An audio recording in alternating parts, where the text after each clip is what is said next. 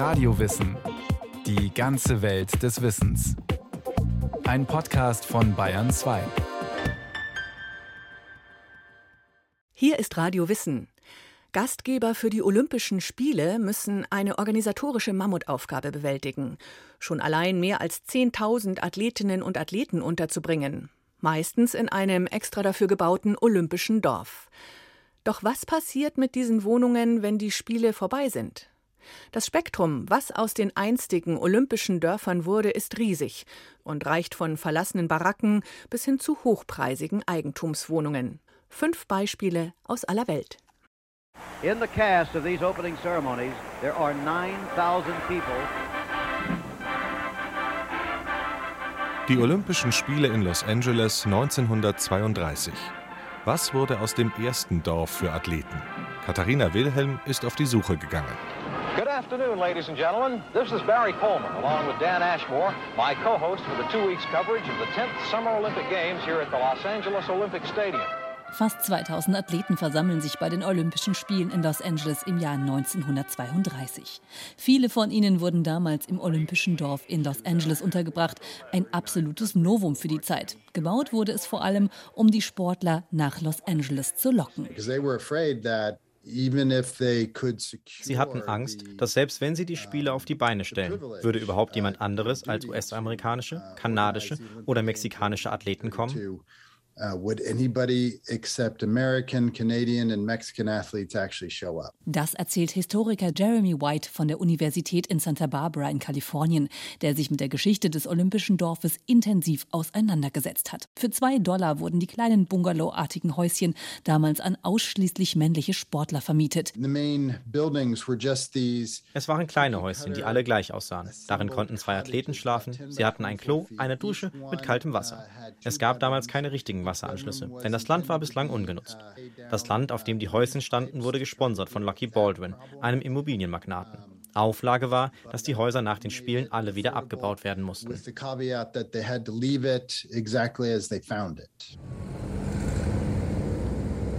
Wer heute in den nach Lucky Baldwin benannten Stadtteil Baldwin Hills fährt, der sucht tatsächlich vergeblich nach Überbleibseln des Olympischen Dorfes. Allein der Name Olympia Drive erinnert noch an die Olympischen Spiele. Damals wurden die Häuser, das gesamte olympische Dorf mit seinen 550 Hütten, zu einer Attraktion gemacht. Typisch Hollywood eben. Sie hatten Cowboys auf Pferden als Sicherheitspersonal, denn sie wollten, dass das Athletendorf eine eigene Attraktion werden sollte. Hunderte Besucher kamen tatsächlich täglich, um sich die kleinen Bungalows anzuschauen. Die Vermarktungsmaschinerie lief. Es gab sogar eigene Postkarten vom Olympischen Dorf und weil die Bungalows wieder allesamt abgebaut werden mussten, gab es nach der Olympiade sogar einen Verkaufsstand auf dem Gelände. So white. Sie wollten die Häuschen verkaufen was nicht so einfach war, denn die Häuschen waren schlecht verarbeitet. Manche Athleten beschwerten sich, dass man den Himmel durch das Dach sehen konnte. Aber was sich gut verkaufte, waren die Teile der Häuser, die von den Athleten bekritzelt worden waren. Die gingen als Andenken gut weg. Ein Bungalow wurde nach Berlin verkauft, wo man sich für das neue Konzept des Olympischen Dorfes interessierte. Ein Haus steht sogar noch in Palm Springs, etwa zwei Autostunden von Los Angeles entfernt. Es wurde renoviert und ist mittlerweile Teil eines Hotels. Die Spiele von 1932 gingen wohl auch wegen des vergleichsweise geringen Aufwandes für Bauwerke als finanziell erfolgreiche Spiele in die Geschichte ein. Damals konnte die Stadt Los Angeles einen Überschuss generieren, übrigens genauso wie die Spiele rund 50 Jahre später, 1984. Statt ein neues olympisches Dorf zu errichten, brachte man die Sportler in den Schlafräumen an drei Unicampussen in Los Angeles unter. Dafür gab es dann aber eine Videospielhalle auf dem Campus, wie damals das Lokalfernsehen berichtete. Die Athleten im Olympischen Dorf scheinen sich ebenso sehr für Videospiele zu interessieren wie für die Sommerspiele.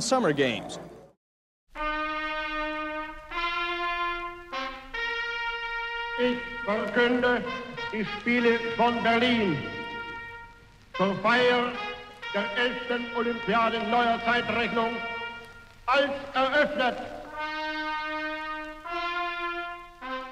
Die Sommerspiele in Berlin 1936.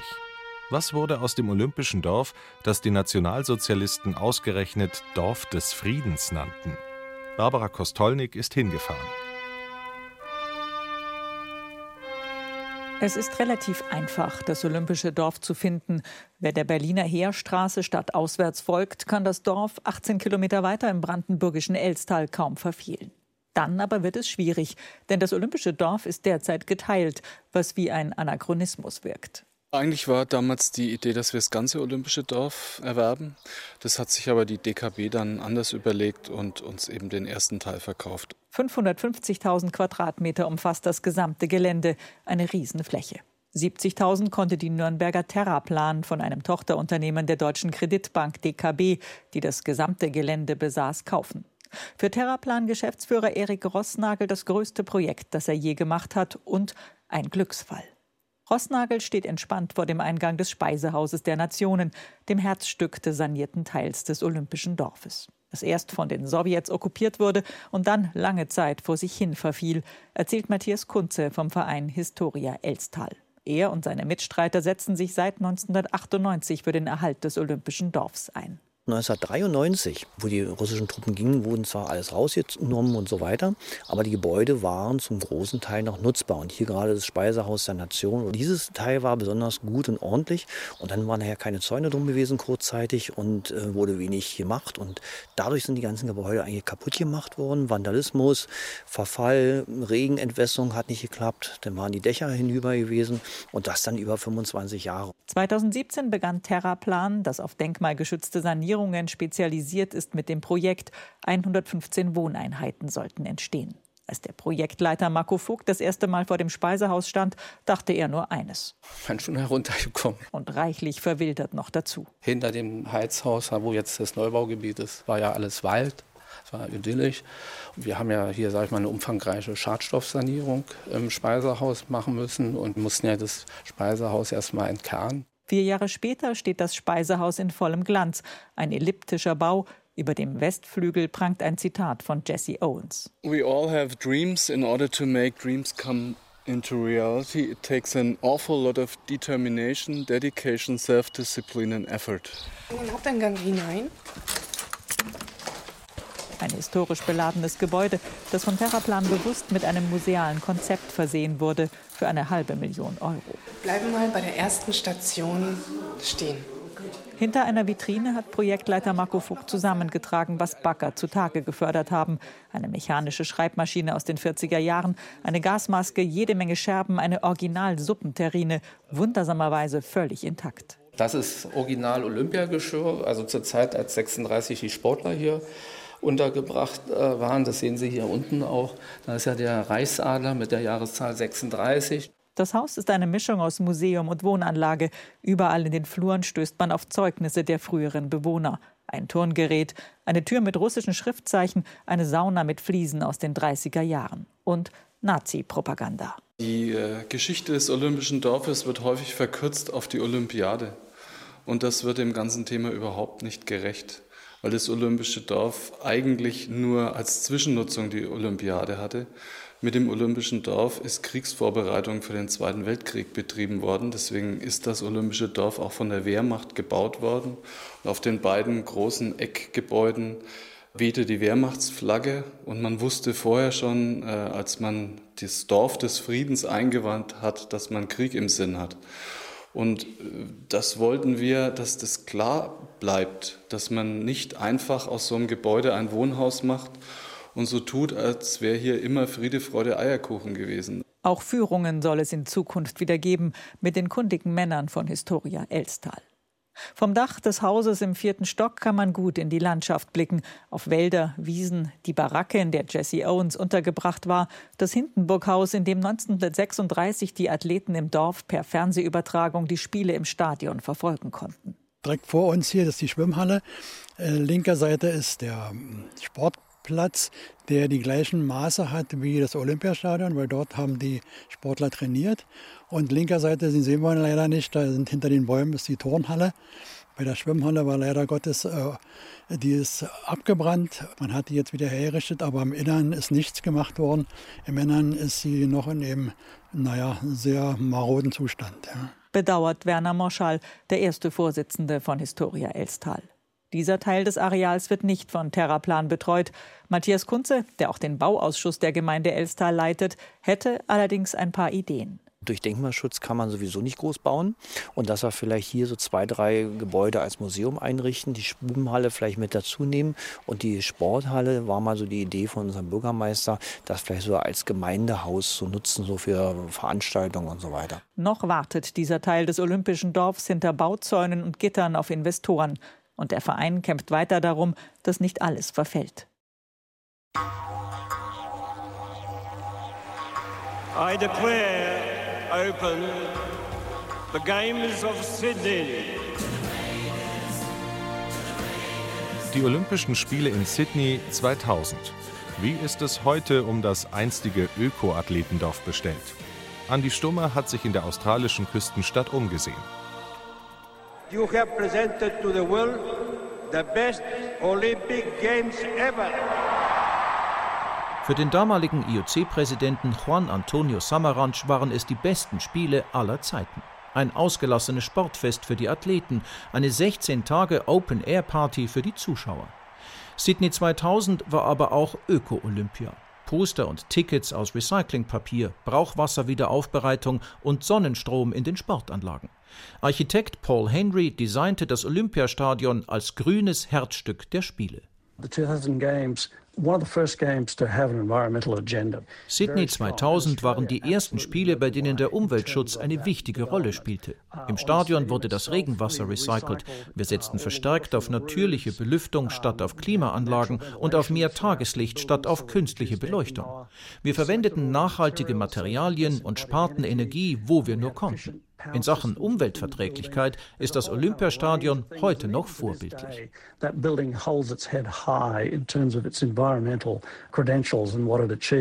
Das Olympiagelände selbst ist heute ein eigener Stadtteil mit teuren Apartments, Hotels, Restaurants, Geschäften und Firmenniederlassungen. We've got a daily community of over 25,000 residents, workers and students. 25.000 Anwohner, Beschäftigte und Studenten sind hier täglich unterwegs, sagen zwei Anlieger. Nach den Spielen sollte das Viertel ein Ort werden, an dem Menschen leben, arbeiten und ausgehen. Und das ist auch gelungen. To be a place where people lived and worked and there was a lot of activity and they succeeded in that. This train will stop at Olympic Park. In Gehweite der S-Bahn-Station Olympic Park liegt das frühere Athletendorf. 1200 Reihenhäuser und höchstens zweistöckige Apartmentblocks. Alle haben Solarzellen auf dem Dach, ein integriertes Heiß- und Abwassersystem und eigene Mülltrennung. Nach den Spielen wurden sie verkauft und zum Stadtteil Newington. Noch immer Australiens umweltfreundlichstes Wohnviertel. 12.000 Bäume wurden damals dort gepflanzt. Für den Olympiahistoriker Gavin Pointer ist Sydneys Athletendorf noch immer die Blaupause für grüne Spiele. The Sydney Olympic Park was focused upon the Homebush area, which was an extensive wasteland, as it were. Der Olympiapark entstand in einem Teil Sydneys, der städteplanerisch ein völliges Brachland war. Nach den Spielen aber wurde das Thema Stadterneuerung durch Olympia immer wichtiger. And so from Sydney onwards, urban renewal began to be a major factor. Schwermetalle und Dioxin im Boden, toxische Abwasser von Chemiefabriken und der Dreck eines Ziegelwerks. 35 Jahre lang war die Homebush Bay eine Industriemüllhalde. Für Sydney 2000 aber begann das große Aufräumen. Cassie McCullough von der Olympiaparkverwaltung ist stolz darauf, wie das Gelände entgiftet und begrünt wurde inklusive einer 65 Hektar großen Oase aus Salzwiesen, Mangroven und Seen voller Fische und Wasservögel there's a lot of cycleways around there. We get uh, around 80,000 cyclists every month through Sydney Olympic Park. Es gibt jede Menge Radwege im Olympiapark. 80.000 Radfahrer nutzen sie jeden Monat. Schulklassen kommen von weit her, besuchen unser urbanes Feuchtgebiet und erleben hautnah das Leben in den Mangroven. Um, so they actually get a chance to walk under the canopy of this 40 hectares of mangroves. Riso την έναρξη των Ολυμπιακών Αγώνων της Αθήνας και των εορτασμών της 28ης Ολυμπιάδος της σύγχρονης εποχής. Die Sommerspiele 2004 in Athen. Wie geht es den Bewohnern des Olympischen Dorfs, das einst so gerühmt wurde? Verena Schelter hat nachgeforscht. Ein paar junge Leute, alle zwischen 21 und 30 Jahre alt, stehen vor einem Zaun mit dicken Metallstreben. Auf der anderen Seite befindet sich ein Schwimmbad, beziehungsweise das, was davon übrig geblieben ist. Man kann sehen, dass es schon viele Jahre nicht mehr benutzt worden ist. Die einst strahlend blaue Farbe ist schmutzig und überall wuchert das Unkraut. Angeliki, mit 21 Jahren die jüngste der Gruppe, deutet mit der Hand in Richtung Becken. Wir haben es vor ein paar Jahren gereinigt. Es sollte wieder betrieben werden. Aber es ist nichts passiert. Das war vor sieben Jahren, murmelt Konstantinos, der älteste von ihnen. Heute kann man sich kaum vorstellen, dass in diesem Schwimmbecken einst Spitzensportler wie der legendäre US-amerikanische Schwimmer Michael Phelps trainiert haben. Jetzt ist das Bad, wie so vieles im Olympischen Dorf in Athen, verwaist. Dabei hatte die Stadt eigentlich so viel vor. Während der Spiele sollten die Sportler möglichst komfortabel untergebracht sein. Dementsprechend hochwertig wurden die zweistöckigen Wohnhäuser gebaut. Vieles hier sei eindeutig über dem durchschnittlichen griechischen Standard, sagt Vasilis. Die Wohnungen sind super. Wir haben eine autonome Heizung, Keller, geschlossene Parkplätze. Das sind Dinge, die für Familien mit geringem Einkommen unvorstellbar sind. Das Olympische Dorf besteht aus rund 2300 Wohnungen. Nach dem Ende der Spiele wurden diese an Familien verlost. 2006 durften sie dann einziehen. Sie erhielten eine Wohnung zusammen mit einem formlosen Vertrag, eine Art Nutzungskonzession. Demnach sollten sie für 30 Jahre jeden Monat etwa 240 Euro bezahlen. Danach gehen die Wohnungen in ihren Besitz über und sie können sie offiziell vermieten, verkaufen oder vererben. Mir persönlich hat es sehr gut gefallen. Es war toll. Ein himmlischer Ort. Alles hat funktioniert. Überall hat man etwas Schönes gesehen. Von der Natur bis zu den Häusern, die alle gleichmäßig gestrichen waren. Oder den hübschen Springbrunnen. Erzählt Athanasia. Die 27-Jährige war zwölf Jahre alt, als ihre Familie ins Olympische Dorf gezogen ist. Während die Siedlung für die Kinder anfangs wie ein einziger großer Spielplatz war, ist bei vielen Erwachsenen die anfängliche Freude schnell verflogen, sagt Vasilis. Unsere Eltern sind an diesen zunächst schönen Ort umgezogen, aber das Leben hier war schwer. Wenn man in anderen Bezirken aufgewachsen ist, in lebendigen, aktiven Nachbarschaften und dann hierher kommt, kann man depressiv werden. Es fängt schon damit an, dass die Siedlung sehr weit außerhalb vom Stadtzentrum ist, circa 24 Kilometer. Am besten erreicht man das olympische Dorf mit dem Auto, etwa 30 Minuten dauert die Fahrt. Mit öffentlichen Verkehrsmitteln können es schon mal mehrere Stunden sein, weil die Anbindung so schlecht ist. Auch sonst existiert praktisch keine Infrastruktur. Für die rund 10.000 Einwohner gibt es gerade einmal eine Apotheke, einen kleinen Kiosk und eine Bäckerei.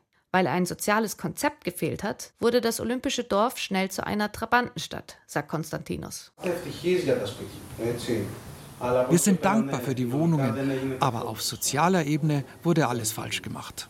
Es geht immerhin um 10.000 Menschen, nicht um 300. Wir sprechen über eine ganze Stadt.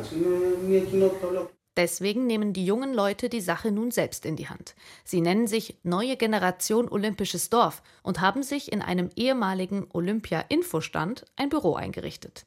Mittlerweile hat es sich zu einer Art Jugendzentrum entwickelt. Hier kann man Bücher ausleihen, quatschen, Spiele spielen oder mithelfen. Sie wollen, dass das olympische Dorf wieder schön wird, reparieren Dinge, die von Randalierern zerstört wurden, räumen auf. Und nicht nur das. Ein Traum, den wir haben, ist, alle olympischen Dörfer in der Welt zu vereinigen. Wir möchten ein Netz gründen, sodass man Ideen austauscht. Wie sieht das nach den Olympischen Spielen aus?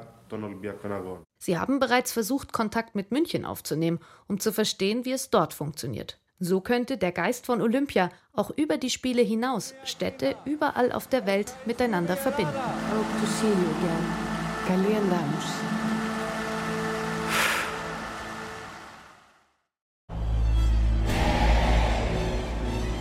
Após este maravilhoso espetáculo, declaro abertos os Jogos Olímpicos do Rio. Die Olympischen Spiele in Rio de Janeiro 2016. Was wurde aus dem Olympischen Dorf, das damals schon Schlagzeilen machte? Diana Hörger war auf Spurensuche. Rund eine Autostunde westlich des Stadtzentrums liegt das Olympische Dorf in Rio. Hier am Fuße einer grauen Schnellstraße und im Schatten eines Hotelturms stehen heute noch 15 einsame kleine Häuser mit einer Kirche, die berühmt-berüchtigte Villa Autodromo. Keimzelle des olympischen Widerstandes. Und sie ist die bekannteste Bewohnerin. Mein Name ist Maria de Peña Macena. Ich bin 56 Jahre alt, komme aus Brasilien und lebe in der vertriebenen Gemeinde Villa Autodromo in Rio de Janeiro. Fast jeder Brasilianer kennt die zierliche Frau mit der kräftigen Stimme. Weil sie und ihr Mann ihr Haus für den Bau des Olympischen Dorfes nicht verlassen wollten, wurden sie von der Polizei 2016 zwangsgeräumt. Maria wurde mit einem Schlagstock verletzt. Das Bild ihres blutenden Auges ging um die Welt und bescherte der quirligen Frau ein Graffiti mit ihrem Konterfei mitten in Rio. Fast sechs Jahre nach Rio lebt sie mit ihrem Mann Luis Claudio da Silva noch immer hier, aber heute in einem anderen, neuen Haus. Ihr altes wurde abgerissen. Sie wollten trotzdem nicht weg hier, erzählt er. Der Termin für die Eröffnung der Olympischen Spiele kam und sie hatten keine andere Wahl, als unser Bleiben hier zu akzeptieren. Hier lebten vor allem Fischer. Wir hatten hier einen Lebensstil, wo immer einer dem anderen half. Heute leben noch 20 Familien hier. Früher waren es mehr als 500 Familien. Sie sind nicht die einzigen, die kritisieren, was Rio von seinen Spielen geblieben ist. Menschen, die umziehen mussten, berichten von Problemen mit den Eigentumswohnungen, die ihnen von der Stadt als alternative Unterkunft angeboten wurden. Das olympische Dorf steht größtenteils unbenutzt hinter Zäunen trostlos in der Sonne herum. Nur eine Arena wird für Schulsport genutzt. Dabei hatte der Bürgermeister von Rio, Eduardo Paes, damals genau das verhindern wollen. Es war ein großer Wurf, die Spiele nach Rio zu bringen. Und wir sind sehr stolz darauf, dass wir keine weißen Elefanten zurücklassen. Heute sieht die Lage anders aus. Der Bundesstaat Rio steckt in einer Wirtschaftskrise. Der Zuschlag für Rio vom IOC wird international kritisiert. Mitglieder wurden offenbar gekauft. Trotzdem ist für den Wirtschaftswissenschaftler Marcelo Neri, der ein Buch über die Spiele in Rio geschrieben hat, die Kosten-Nutzen-Rechnung für die Stadt Rio einigermaßen ausgeglichen. Ja, es gab starke Korruptionsskandale, aber auf der anderen Seite gab es erhebliche Vorteile für die Stadt Rio. Rio war im Niedergang vor den Spielen, weil es nicht mehr die Hauptstadt Brasiliens war seit 1970. Und das wurde von 2009 bis 2016 mit Hilfe von Olympia rückgängig gemacht. Geblieben sind der Stadt Rio von Olympia auf jeden Fall ein Berg an Schulden, riesige Sportstätten und ein paar Verschönerungen im Stadtbild. So wurde zum Beispiel der Bereich um den alten Hafen in der Innenstadt aufgewertet. Die U-Bahn ist noch immer nicht weiter ausgebaut worden. Der bekannteste Sportjournalist Brasiliens, Yukak Fori, zieht deshalb eine recht traurige Bilanz. Er sagt, Olympia hätte nie in Rio de Janeiro stattfinden dürfen. Brasilien. Gab Geld aus, das es nicht ausgeben konnte, vertrieb Menschen aus ihren Häusern und verschickte sie 40, 50 Kilometer weit weg und hinterließ kein Vermächtnis. Im Gegenteil, die meisten Einrichtungen sind verrottet, sie sind völlig verlassen. Hier wurde eine Lüge verkauft. Journalistinnen aus aller Welt haben erzählt, was aus einstigen Olympiadörfern inzwischen geworden ist. Das Olympische Dorf in München ist übrigens seit fast 50 Jahren bewohnt. In dem beliebten Viertel leben rund 6000 Menschen. Und wenn Ihnen diese Folge zu den Olympischen Dörfern gefallen hat, dann interessieren Sie sich vielleicht auch für die Olympiaprotokolle, das Attentat in München 1972. Die Journalistinnen Eva Deinert und Yvonne Meyer rekonstruieren die Ereignisse rund um den 5. September 72 anhand von Einsatz- und Ermittlungsprotokollen. Monatelang durchforsten sie im Staatsarchiv Zehntausende Akten, Berichte, Fotos, Briefe, Telegramme und stellen fest, eine Spur haben die Behörden möglicherweise bis heute übersehen. Die vier Folgen der Olympiaprotokolle gibt's auf Bayern 2 in Alles Geschichte, History von Radio Wissen und auch in der ARD Audiothek und überall, wo es Podcasts gibt. Den direkten Link finden Sie in den Show Notes.